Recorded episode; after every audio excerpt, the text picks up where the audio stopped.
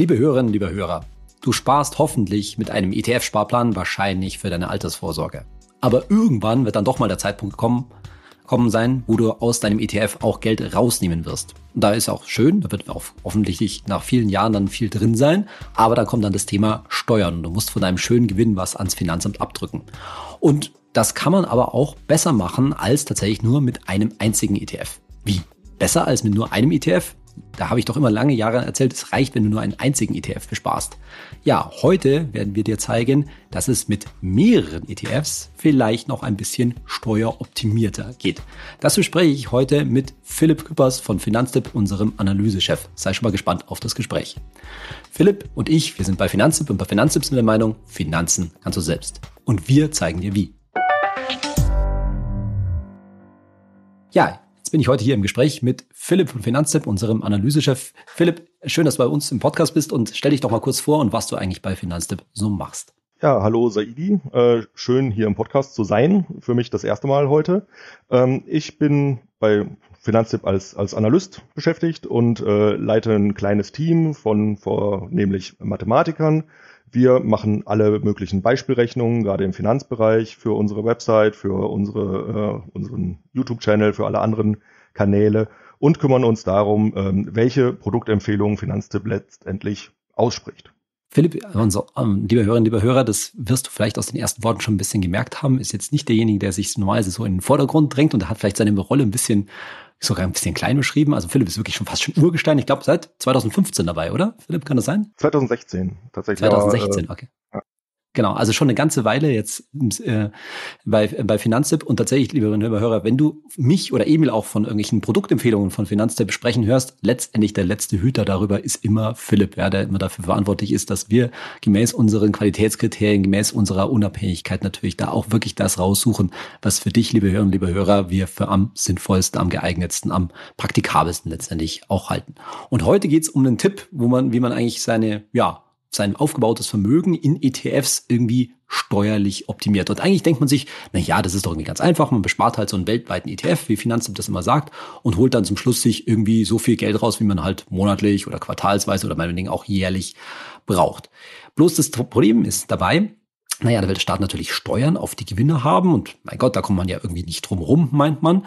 Und da kommt dann das berühmte FIFO-Prinzip zum Tragen. Das FIFO-Prinzip bedeutet eigentlich, dass die Anteile, die du, liebe Hörerinnen, liebe Hörer, zuerst ins Depot geschmissen hast, also zuerst gekauft hast, dass die auch als erstes wieder verkauft werden und darauf dann die berühmte Abgeltungssteuer, Kapitalertragssteuer, also 25 Prozent plus Solidaritätszuschlag erhoben wird. Und das ist ja erstmal auch ein ganz einfaches Prinzip, wo man sich sagt, naja, immer das, was ich zuerst gekauft habe, das kommt, wird auch als erstes wieder verkauft. Und eigentlich mal eine relativ steuerlich einfache Regel, oder Philipp? Aber es gibt halt auch ein paar Probleme dabei, wenn man das so, äh, wenn man das so macht einfach. Genau, das, das Verfahren ist relativ einfach, das ist auch relativ transparent und entspricht sozusagen irgendwie einem ganz, ganz üblichen Vorgehen. Stellt euch vor, auf einem Zettel Papier schreibt ihr der Reihe nach jeden ETF-Anteil auf, den ihr kauft.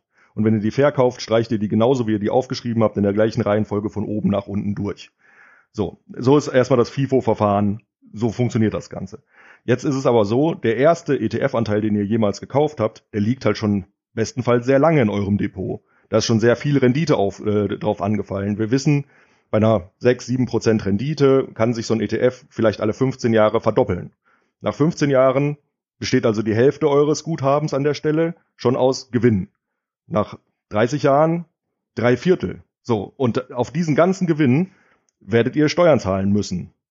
Und deswegen ist es schöner, wenn ihr ins Verkaufen geht, wenn ihr denn zuerst den jüngsten Anteil verkauft. Der liegt da vielleicht erst seit fünf Jahren. Da ist wenig Gewinn drauf, möglicherweise auch keiner, je nachdem, wie sich die Börse entwickelt hat. Und am steuergünstigsten ist es natürlich, den Anteil zu verkaufen, worauf die niedrige Steuer anfällt. Denn die Steuern, die werdet ihr irgendwann auf jeden Fall zahlen müssen, ob am Anfang oder am Ende. Aber je später ihr die Steuern zahlt, umso länger kann das Geld für euch arbeiten. Das heißt ja im Grunde genommen, wir reden eigentlich davon zu sagen, ich will die Steuern möglichst spät bezahlen. Ich muss, wir gehen davon aus, ich muss sie sowieso irgendwann bezahlen, wenn ich jetzt mal davon ausgehe, dass alles, was ich da angespart habe, paar hunderttausend Euro hoffentlich, äh, irgendwann sowieso mal zu Geld machen muss, ja, also davon leben muss, dann muss ich sowieso irgendwann alles verkaufen. Aber ich werde nicht alles am Anfang, ich werde nicht mit meinetwegen 67 oder wann ich immer auch in Rente gehe, werde ich nicht die 300, 400, 500.000 Euro, die ich auf dem Depot habe, auf einen Schlag zur Kohle machen, sondern ich verkaufe das halt nacheinander ab.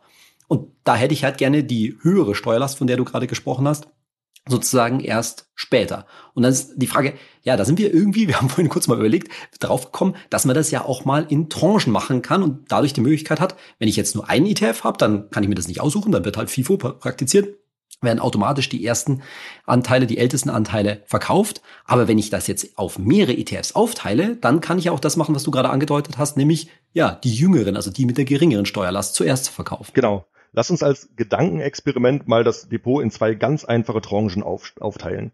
Die eine Tranche, die habt ihr gestern gekauft. Die besteht eigentlich nur aus dem Geld, was ihr reingepackt habt. Sagen wir mal, ihr habt für 100.000 Euro ETF gekauft und der ist heute noch 100.000 Euro wert. Da gibt's gar keinen Gewinn drauf.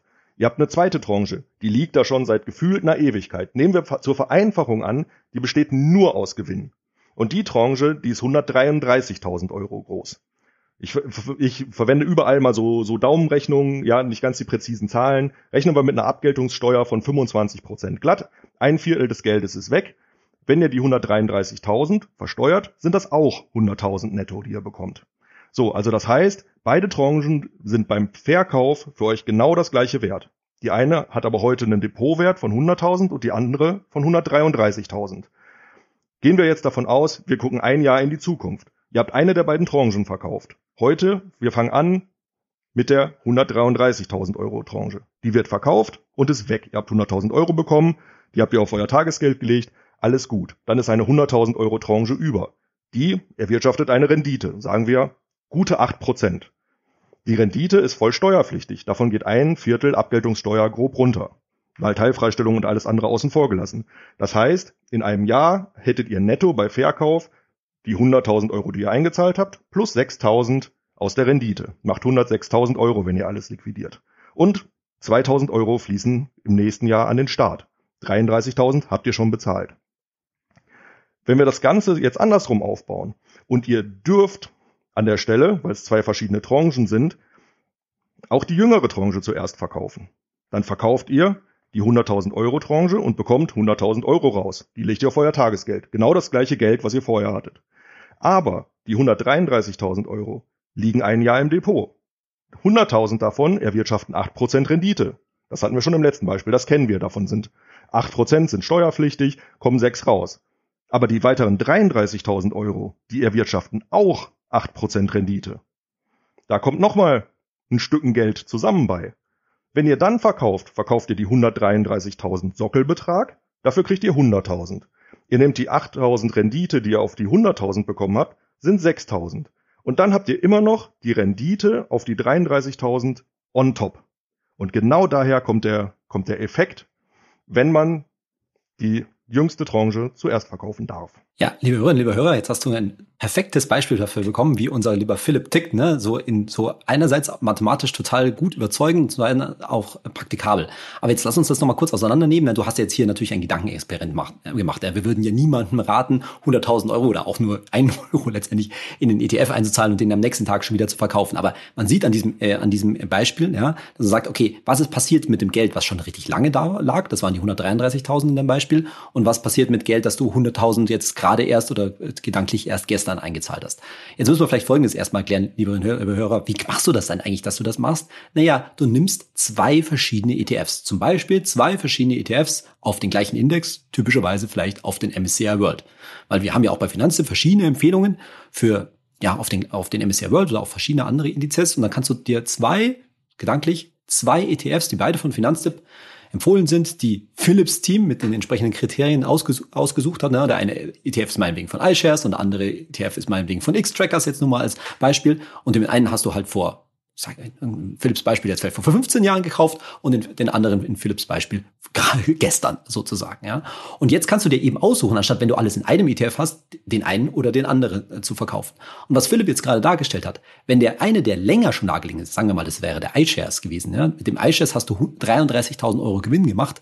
Jetzt wäre der Vorteil, wenn man den eben nicht verkauft, dass dieser Gewinn, den du jetzt nicht versteuerst, dass der noch länger im Depot liegt und dadurch natürlich weiteren, weitere Rendite, weiteren Zinseszinseffekt letztendlich generiert, wodurch dann letztendlich ja ein Steuervorteil. Also wir wurden, glaube ich, in den letzten Tagen so ein bisschen, wir haben das Thema ja schon jetzt eine Weile draußen, kam so öfter, ja, das ist ja gar kein richtiger Steuer, keine Steuerersparnis sozusagen. Ja, ich würde jetzt sagen, es ist ein Steuervorteil dadurch, wie du jetzt gerade dargestellt hast, dass wir die Steuern halt eben später äh, ähm, bezahlen, wenn wir diesen iShares, den ersten ETF eben erst viel später ähm, verkaufen. Das heißt, die 33.000 Euro, die bleiben halt noch im Depot. Das ist ja das im Wesentlichen, was dein Beispiel sagt. Genau, das, das Schöne an der Stelle ist auch, man braucht gar kein schlechtes Gewissen zu haben. Denn dadurch, dass man am Ende mehr Geld erwirtschaftet, zahlt man sogar in absoluten Euro am Ende mehr Steuern. Das heißt einfach so, ihr habt ein weiteres Jahr Rendite und die teilt ihr mit dem Staat. Da muss man sich gar nichts vorwerfen. Also die 8% Rendite, die jetzt Philipp angenommen hat, auf die 33.000 Euro, ne? also 100 plus 33 auf die 33.000 Euro, die ich eigentlich, wenn ich diese, diesen ersten ETF mit 67 schon verkaufen würde, die einfach weg wären. Naja, die nehme ich mir natürlich, ja. Das, das, den Kommentar habe ich in den letzten äh, Tagen auch zum Beispiel auf YouTube schon bekommen. Ja, dann zahle ich am Ende mehr Steuern. Ne? Aber das ist so ein klassisches Beispiel dafür. Es ist überhaupt nicht schlimm, Steuern oder mehr Steuern zu bezahlen. Das ist nur erstens die Frage, wann ich die Steuer äh, zahle. Und zweitens ist das Gute daran, ich werde Steuern immer nur auf Gewinn zahlen. Das heißt, wenn ich mehr Steuern zahle, in unserem Beispiel, heißt es auch, naja, ich habe mehr Gewinn gemacht und das ist der, der, der, der ganze Witz. Was würdest du sagen, Philipp? Wie, um wie viel, wie viel, da reden wir wahrscheinlich schon über ein paar tausend Euro, oder? Die wir dann letztendlich an, an Vorteil haben. Ja, genau. Wir haben, wir haben das Ganze mal für ein exemplarisches Beispiel eines üblichen Sparers äh, durchgerechnet. Wir haben dafür ganz vereinfachte Annahmen auch genommen. Wir haben anstatt einem ausgefuchsten ETF-Sparplan, der jeden Monat läuft, haben wir einfach gesagt, wir sammeln das Geld zehn Jahre an und dann schießen wir das in einer Tranche in den ETF rein. Einfach um das Ganze übersichtlich zu halten. Und da haben wir dreimal eingezahlt mit 37, 47, 57 und wir haben dreimal Geld rausgenommen im Alter. Und am Ende, ganz am Ende, wenn das restliche Portfolio, weiß ich nicht, vererbt und verkauft wird oder einfach nur verkauft wird, hat das einen Unterschied gemacht von rund 28.000 Euro. So, das sind 28.000 Euro in einer sehr fernen Zukunft. Das muss man fairerweise dazu sagen. Aber der Aufwand für so ein Drei-Tranchen-Modell, um drei verschiedene ETFs zu besparen, der ist ja auch fast null. Also wenn ihr da mal eine Stunde Arbeit investiert, dann ist das sicherlich viel. Und äh, wie auch immer man die 28.000 Euro in der fernen Zukunft bewerten mag, ich glaube, das ist trotzdem ein sehr, sehr guter Stundenlohn. Das würde ich mal auch behaupten, ne? auch wenn du dich wahrscheinlich dann in 30 Jahren nicht mehr daran erinnerst, oh, wie viel Zeit hat es mich eigentlich gekostet, vor, drei, vor 30 Jahren mal den ETF zu wechseln. Aber da kommen wir jetzt auch zu dem ganz konkreten Tipp und den will ich jetzt nochmal an der Stelle zusammenfassen. Was schlagen wir pragmatisch von Finanztipp dafür, äh, davor, was du, liebe Hörerinnen, liebe Hörer, an der Stelle machen sollst? Du solltest ungefähr alle zehn Jahre den ETF wechseln. Und mit Wechseln bedeutet, wenn du, bleiben wir in unserem alten Beispiel, angefangen hast, einen iShares MSCI World ETF zu besparen, dann kannst du deine Sparrate, ob das jetzt 300 Euro im Monat sind oder 400 oder was auch immer, spielt auch gar keine Rolle, kannst du die nach zehn Jahren auf einen anderen ETF, und das kann jetzt eben wieder zum Beispiel wieder ein MSCI World ETF, zum Beispiel von meinetwegen X-Trackers oder was auch immer, was wir zu dem Zeitpunkt dann von Finanztipp an ETFs empfehlen, kannst du deine Sparrate einfach umlenken. Ganz wichtig, den alten ETF, in meinem Beispiel den iShares ETF, den lässt du einfach liegen. Mit dem passiert, passiert gar nichts. Ne? Da hast du ein paar 10.000 Euro wahrscheinlich reingespart, die sich hoffentlich inzwischen auch schon gut entwickelt haben. Den lässt du einfach liegen und eröffnest im Idealfall eine zweite Depotposition auf deinem Depot mit einem weiteren Welt-ETF ich mache jetzt mal in meinem eigenen Beispiel, was ich zumindest vorhabe. Ich habe es nämlich noch nicht umgesetzt, aber ich werde es jetzt hoffentlich in den nächsten Tagen dann äh, schaffen, das äh, äh, zu machen, so viel zu der Stunde, die ich mal investieren sollte. Ja, bekanntermaßen bespare ich ja auch einen MSCI World ETF, ja, nämlich den von einem von iShares, den wir empfehlen. Ja, und ich werde jetzt dann einen anderen Welt-ETF besparen und habe mir jetzt überlegt, dass ich auf den ACWI, auf den All Countries World Index umsteigen werde. Aber da das am Ende auch aus unserer Sicht von Finanztipp jetzt nicht den Riesenunterschied macht, ja, habe ich halt dann einen MSCI World ETF im Depot und werde dann zusätzlich einen All Countries World Index ETF im Depot haben. Hab aber dann eben im Alter die Chance, aus dem jüngeren ETF mir Geld zu holen und wichtig, ich muss mehr, und das muss ich auch jetzt selber dann machen, wenn ich das mache, aufschreiben, weil das weiß ich dann wahrscheinlich in 10 oder 20 Jahren nicht mehr, welchen ETF ich tatsächlich seit wann bespart habe. Natürlich könnte man das irgendwie in ganz alten Unterlagen dann irgendwann nochmal nachschauen, aber das wäre, das ist mir schon sicherer, wenn ich das so bei meinen, letztendlich bei meinen Passwörtern und so bei der ganz hohen Sicherheitsstufe aufschreibe, weil das dann schon viel Unterschied macht. Also nochmal zusammengefasst, du wechselst einfach alle zehn Jahre den ETF und mit Wechseln meinen wir nicht irgendwie bitte nicht alles verkaufen und dann rüber nein, sondern du legst sozusagen nur eine weitere Depotposition in deinem Depot an und hast dann am Ende drei, vielleicht auch vier, wenn du schon richtig lange sparst, vier Welt-ETFs in deinem Depot liegen, die du sozusagen rückwärts dann wieder verkaufst. Oder das wär, würdest du auch so für eine praktikable Methode halten? Ja, genau. Natürlich kann man an dem Ganzen noch beliebig viel feintunen, wenn man möchte. Also da gibt es sicherlich noch, noch irgendwelche Möglichkeiten. Ähm, bei uns im Forum war ein Forumsmitglied, der sagt, er versucht noch ein bisschen zu gucken, wie viel Gewinn denn nun auf dem ETF aufgelaufen ist. Wenn der ETF noch keinen Gewinn gemacht hat bisher, dann braucht er auch nicht auf einen neuen wechseln, der auch ohne Gewinn startet. So, also das hängt ein bisschen von der Marktphase ab. Aber ganz grundsätzlich, glaube ich, ist man mit den 10-Jahres-Rhythmus, ist man auf einer guten Seite, äh, auf einer sicheren Seite. Der ETF kann Rendite ansammeln in der Zeit und wichtig, ihr wollt euch ja auch nicht jedes Jahr oder alle paar Monate damit beschäftigen, alles durchrechnen. Macht's euch einfach. Das ist quasi der Bonus on top. Schon mit einem ETF fährt man gut, so fährt man besser unter Kosten-Nutzen-Gesichtspunkten überschaubar halten. Genau, und es wird auch langfristig. Ne? Also ich glaube, es gibt dann schon die Spezialisten, die sagen, oh, da lege ich jeden, jeden, jedes Jahr einen neuen ETF an oder alle fünf Jahre. Ich meine, das wären dann über die Jahrzehnte schon richtig viele Depotpositionen, da muss man sich schon richtig gut damit dann auseinandersetzen. Und wir sind ja bei Finanztipp immer so drauf, dass wir sagen, Geld einfach halten, ja, Geld einfach machen. Und dann sagen wir, alle, alle zehn Jahre, das ist doch auch völlig okay. Jetzt waren wir damals ja in unserem Rechenbeispiel, Philipp, davon ausgegangen, dass man jetzt sagt, ich, da waren insgesamt dann bei unserem Beispiel 578.000 Euro im, im Depot und das verkaufe ich dann so nacheinander ab. Und da bleibt dann zum Schluss, jetzt in unserem Beispiel, noch, etwa, noch etwas stehen, wo, dann, wo wir dann gesagt haben, wenn wir diese beiden Zahlen vergleichen, wie du gesagt hast, kamen 28.000 Euro mehr raus, wenn man eben drei Tranchen angelegt hat. Jetzt würde man, sagen wir mal, da bleiben, ich glaube, sowas um die, in unserem Beispiel um die 160.000 Euro zum Schluss noch, sozusagen, wenn man das zeitliche gesegnet hat, noch stehen. Das kann man ja dann vererben. Und dann würden ja aber die Erben, also die Frage kam nämlich auch, dann würden die Erben ja höhere Steuerlast ähm, bezahlen. Aber dann sage ich auch, na ja, aber die hätten ja auch weniger geerbt dann, wenn man das nicht gemacht hätte. Ne? Weil die, du hast ja dann selber weniger Steuern bezahlt, also vererbst du da, damit mehr. Aber abgesehen davon müssen die Erben das ja auch nicht alles auf einen Schlag verkaufen. Also die können ja auch das Depot einfach weiterführen und dann vielleicht nacheinander verkaufen oder wie auch immer. Also für die Erben ist es ja auch kein Nachteil. Genau. Der Nachteil ist, ist wahrscheinlich rechnerisch irgendwo da. Wir haben festgestellt, in dem LIFO-Modell hat man am Ende einen höheren Depotstand und muss darauf auch etwas höhere Steuern zahlen. Jetzt mag es Konstellationen geben, in denen man zumindest intensiv drüber nachdenken muss. Denn eine etwaige Erbschaftssteuer, die ist vom Depotstand abhängig. Das heißt, in dem Falle, in dem vererbt wird, muss man auf den Bruttobetrag die Erbschaftssteuer zahlen. Wenn der jetzt signifikant höher wäre als der Nettobetrag, könnte das für den Erben vielleicht ein Problem sein. Aber ich glaube, wer ein so hohes Vermögen angesammelt hat, kann auch mit der Erbschaftssteuer umgehen. Also sowohl der Erbe als auch der Erblasser. Und da müsste man, wie gesagt, immer noch einberechnen, dass du ja aufgrund dieses Steuerstundungseffektes letztendlich mehr vererbt hast. Ja, den Vorteil muss man ja auch noch einrechnen. Da hängt natürlich auch vom individuellen Fall ab, wie hoch der jetzt letztendlich ähm, dann tatsächlich ähm, ausfällt.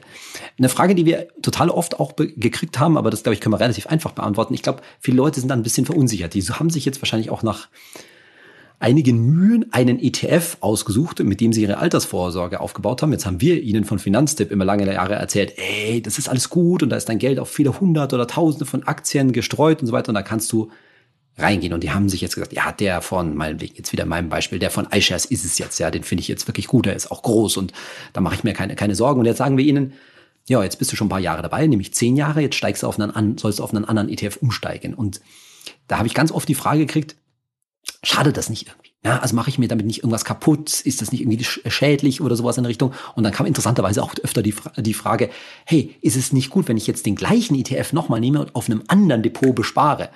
Und ich denke mir dann immer so, wow, Leute, ihr macht es euch immer kompliziert. Und ich sehe halt immer so daran dieses, diese Sorge, ey, der eine ETF ist viel besser, da habe ich mich jetzt, habe ich jetzt Vertrauen drin geschöpft, ja, da hat sich jetzt irgendwie auch gut entwickelt. Und jetzt auf einen anderen ETF umzusteigen, das macht mir irgendwie Kopfzerbrechen. Aber unsere Rechnungen zeigen ja immer, der Unterschied letztendlich zwischen den verschiedenen ETFs, vor allen Dingen denen, die wir empfehlen, ist letztendlich minimal, oder Philipp? Genau. Der Unterschied zwischen den verschiedenen ETFs ist gar nicht groß. Aber trotzdem funktioniert natürlich auch die Vorgehensweise mit dem zweiten Depot. Ganz genauso. Also ich wüsste nicht, warum ich mir die Komplexität von dem zweiten Depot aufhalsen soll, wenn ich einfach den ETF wechseln kann.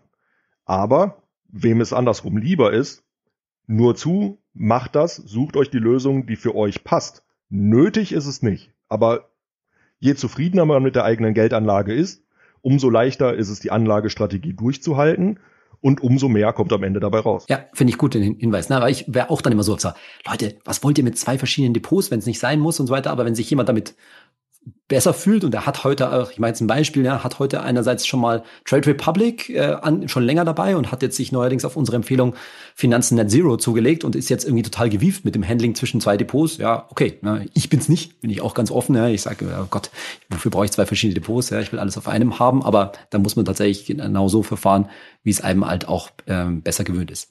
Aber es gibt noch einen anderen Fall mit zwei Depots und da kommen wir jetzt zu dem zu dem Thema, dass der eine oder andere Finanzabuser auch uns gesagt hat, so, äh, ja, das hätte ich gerne mal vor einiger Zeit gewusst, weil ich bin in dem ganzen ETF-Fonds-Business schon eine Weile unterwegs. Also ich baue da schon viele Jahrzehnte sogar mir schon ähm, eine Altersvorsorge auf. Und naja, jetzt habe ich aber in der Nachhinein nicht, nicht mehrere Tranchen angelegt. Aber Philipp, wir haben ja auch eine Methode gefunden, äh, zu sagen, du kannst das Ganze auch im Nachhinein machen. Also wenn du das alles nur in einer, tatsächlich in einer Position im Wesentlichen, also in einem großen ETF drin hast, kannst du auch im Alter oder wann auch immer du das Geld entnehmen willst, dass sozusagen noch dieses LIFO statt FIFO, das Wort LIFO müssen wir, glaube ich, noch erklären, also last in, first out statt first in, first out machen, also aus dem die jüngsten Anteile zu entnehmen, kannst du trotzdem um, äh, umsetzen. Und das kannst du eben mit zwei Depots machen, Philipp. Genau.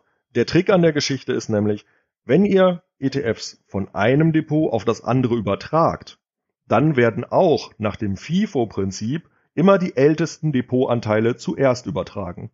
Das heißt, ihr übertragt von Trade Republic zu Finanzen Zero und schneidet meinetwegen euer Depot in zwei Hälften. Dann geht die älteste Hälfte weg und die jüngste bleibt in eurem ersten Depot. Und genau die könnt ihr dann verkaufen.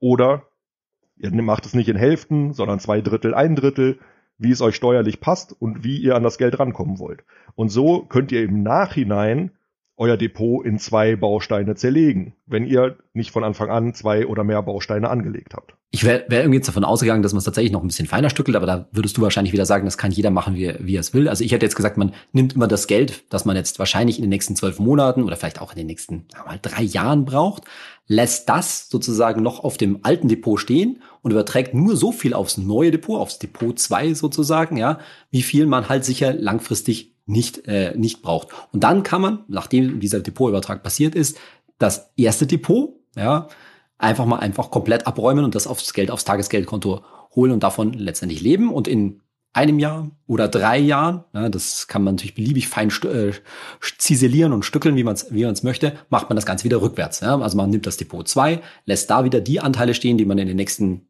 nächsten Jahr oder nächsten Jahren verkaufen würde und überträgt so viel, wie man eben langfristig nicht braucht. Und letztlich kann man dieses Hin und Her ähm, ja, beliebig oft machen und hat sich dadurch, und das ist, glaube ich, der, der Witz an der Sache, oder Philipp, genauso viel Steuerstundungseffekt, also genauso viel Steuer nach hinten rausgeschoben, als wenn man vorher Tranchen angelegt hat. Genau. Der steuerliche Effekt ist komplett der gleiche. Und genauso wie du sagst, man kann das Ganze so fein steuern, wie man möchte. Ihr könnt auch jedes Jahr einen Teil eures Depots übertragen. Das liegt wieder im persönlichen Ermessen. Ihr könnt auch das, ein Depotvolumen für zehn Jahre Entnahme übertragen. Dann seid ihr näher an unserem Beispiel und näher am Beispiel mit den, mit den Tranchen. Aber natürlich, warum nicht kleinteiliger? Warum nicht den Steuerstundungseffekt noch ein bisschen besser äh, ausreizen? Ich glaube, ich habe im Kopf da, glaube ich, so den, den Rentner, der nicht so viel zu tun hat und sich denkt so, nee, am, so, am 31.12. jedes Jahres nehme ich mir vor, dann vielleicht nicht an Silvester, aber einen Tag vorher, da mache ich jetzt wieder meinen, meinen jährlichen Depotübertrag. So wäre wahrscheinlich meine Denke. Aber wahrscheinlich, wenn ich dann mal Rentner bin, habe ich auch nicht so viel äh, Zeit und denke mir, ah nee, komm, das mache ich alle paar Jahre und das reicht, das reicht mir schon als, als äh, Steu äh, Steuereffekt. Jetzt hat mir aber noch den Gedanken, Philipp, dass man sich denkt, na ja, okay, das sind jetzt Regeln, die stellen wir auf. Das erste, was wir, ähm, was wir besprochen hatten, nennen wir auch die Finanzstep 3x10-Strategie, weil man sagt, also drei ETFs, jedes, alle zehn Jahre ein neuen, dann hast du drei ETFs im Depot, passt. Aber da denken wir ja auch schon zehn Jahre mindestens mal voraus. Und jetzt bei diesen, der zweiten Methode für LIFO statt FIFO, also dem mit dem zwei Depots, naja, das ist etwas, was dann doch viele Leute wahrscheinlich erst mal in 20 oder 30 Jahren umsetzen wollen. Da kann sich natürlich an den Regeln schon so einiges ändern. Das kann einfach der Fiskus durchmachen.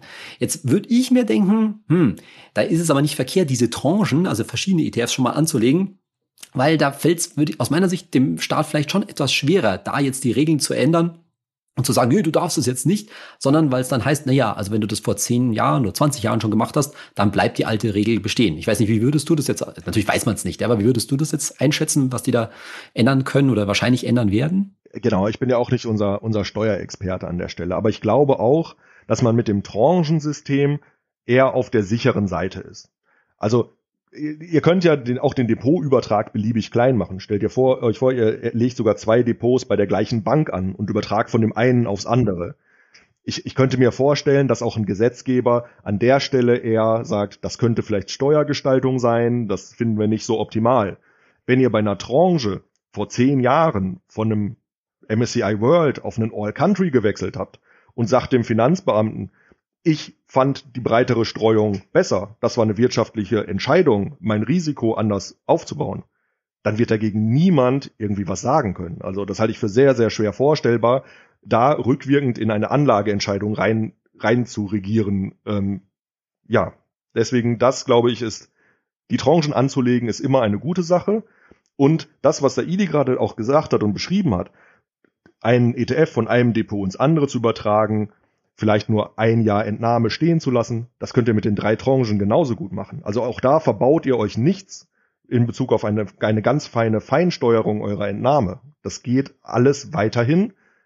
Ihr habt nur vielleicht etwas mehr Sicherheit wenn ihr das Depot direkt in Tranchen aufbaut. Ja, genau. Also das würde ich auch nochmal betonen. Für jemanden, der jetzt kurz vor der Entnahme sozusagen schon steht und so weiter, spricht überhaupt nichts damit jetzt zu rechnen, dass ich das von einem Depot aufs andere Depot schieben kann. Aber für euch, die ihr jetzt noch lange Jahre anspart, ja, also jetzt diese Tranchen anzulegen, wie wir gesagt haben, alle zehn Jahre mal einen neuen ETF ins Depot zu, äh, zu holen, ist einfach mal fast gar kein, äh, gar kein Aufwand, zumal ihr einfach mal unsere Empfehlungen einfach copy-pasten könnt in euer Depot. Und der andere, der Punkt ist halt, dass ihr damit schon mal vorgesorgt habt und wenn tatsächlich all die diese Mechanismen in 10, 20, 30 Jahren nicht mehr funktionieren, naja, dann habt ihr bestimmt keinen Nachteil. Also das kann man, da könnt ihr euch sicher sein, ja, das ist ja völlig legal heute, das muss man vielleicht auch mal an der Stelle betonen. Beide Methoden, die wir hier geschildert haben, sind absolut legal, stimmen mit den heutigen Steuergesetzen schlichtweg so überein. Und wenn die beide dicht gemacht werden, ja, dann habt ihr es wenigstens versucht und habt keinen großen Aufwand gehabt. Aber wir glauben halt auch, dass ihr, wenn ihr da zum Beispiel drei ETFs dann im Depot habt, ist die Chance, dass diese FIFO oder vielmehr das FIFO auszutricksen, ist größer, als sich jetzt darauf zu verlassen, dass ihr in 20 oder 30 Jahren dieses, diese Möglichkeit, das von einem ins andere Depot äh, zu schieben, dass die noch existiert, weil das ist halt dann doch relativ leicht zu, äh, ja, zuzumachen, indem man sozusagen von Seiten des Fiskus eine Regel rausgibt, ja, beim Depotübertrag gilt aber die FIFO-Regel nicht mehr und dann war's das mit eurer, mit, eu, mit eurer Steuerersparnis.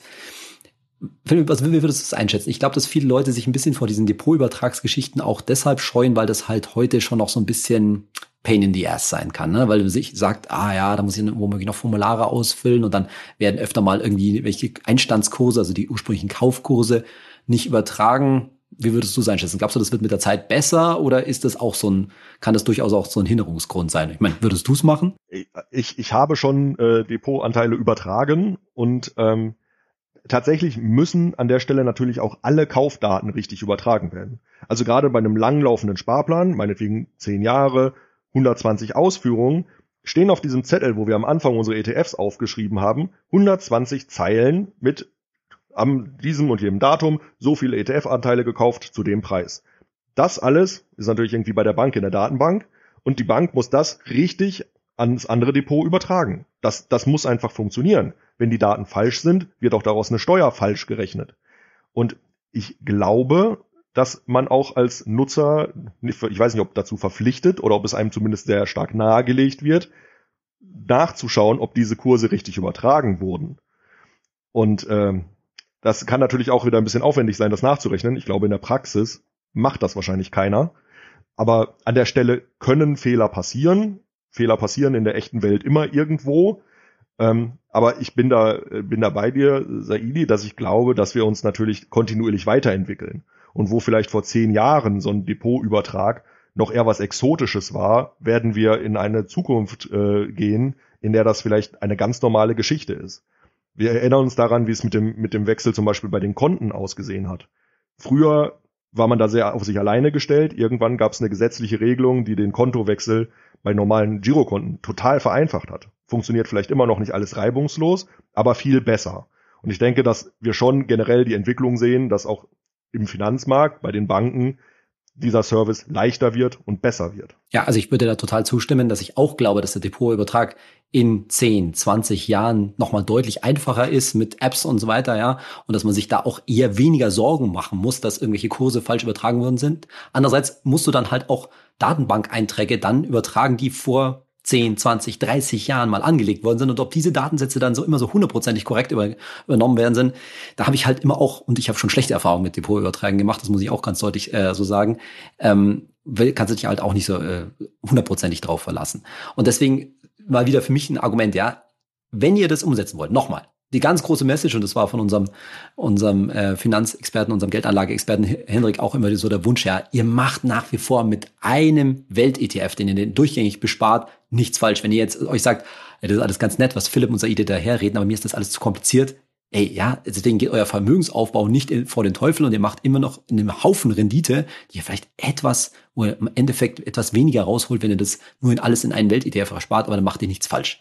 Aber wir sagen, es ist relativ einfach, 3x10 Finanztipp, 3x10 Strategie zu, um, äh, umzusetzen und ihr umgeht zumindest für den ersten, zum, zunächst mal dieses Problem, dann irgendwelche Depotüberträge im Alter machen zu müssen, weil ihr schlichtweg die verschiedenen Tranchen schon, die verschiedenen ETFs in einem Depot habt und die, dass ihr dann sozusagen in der umgekehrten Reihenfolge wieder abverkaufen äh, müsst. Und das halt man letztendlich für die einfachere, muss man ganz klar sagen, und etwas, wir sind natürlich, haben da an der Stelle natürlich auch keine Gaskugel, die etwas steuersichere Variante. Philipp, Hand aufs Herz, wirst du das so bei dir ähm, irgendwie umsetzen, diese Erkenntnis, die wir da gewonnen haben? Ich finde es grundsätzlich charmant. Ich habe, glaube ich, gerade nicht das Thema, dass ich eine neue Zehnjahrestranche beginnen müsste. Okay. Und ähm, von daher ist es, äh, steht es aktuell nicht zur Debatte, aber warum nicht? Ja, also genau. Es ist gutes Hintergrundwissen und wie gesagt, für mich steht es tatsächlich jetzt, das passt bei mir ziemlich gut, ähm, steht es tatsächlich jetzt an und ich werde das auf alle Fälle umsetzen. Ja, Philipp, an der Stelle vielen Dank. Hast du noch einen letzten Tipp, den du für ihn, oder haben wir, glaube ich, glaube ich, haben wir alle mit allen durch, oder hast du noch einen letzten Tipp, den wir den Hörerinnen und Hörern noch mitgeben wollen? Ich, ich glaube, wir sind, wir sind da super gut aufgestellt. Also ich, ich finde nochmal wichtig, was du auch gerade gesagt hast, seid einfach beruhigt, wenn ihr das Gefühl habt, euch ist nicht klar, wovon wir hier gerade geredet haben, dann macht's einfach nicht. Ihr werdet mit einem MSCI World ETF ja. oder mit einem weltweit gestreuten ETF, der lange Zeit anlegt, werdet ihr gut fahren. Da habt ihr sehr, sehr gute Chancen auf eine sehr, sehr gute Rendite. Und am, Letz-, am Ende wirklich den letzten Cent rauszuquetschen, das kann man immer machen.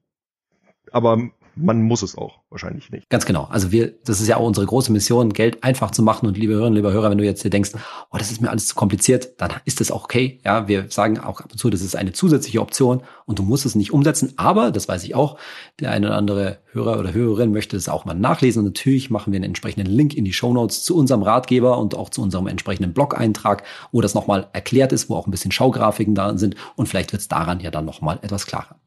Philipp, ganz herzlichen Dank, dass du hier im Podcast warst und auch mal so ein bisschen Einblick in den Maschinenraum, sagt unser Geschäftsführer Fabian Dani, manchmal in den, in den Maschinenraum geblieben hast, was ihr da so im Hintergrund rechnet. Und ich freue mich, das vielleicht in absehbarer Zeit mit dir nochmal zu machen. Ja, sehr gerne. Vielen Dank für die Einladung. Hat mir Spaß gemacht und bis zum nächsten Mal. Ja, auf meiner Seite vielen Dank nochmal und bis dann. Tschüss.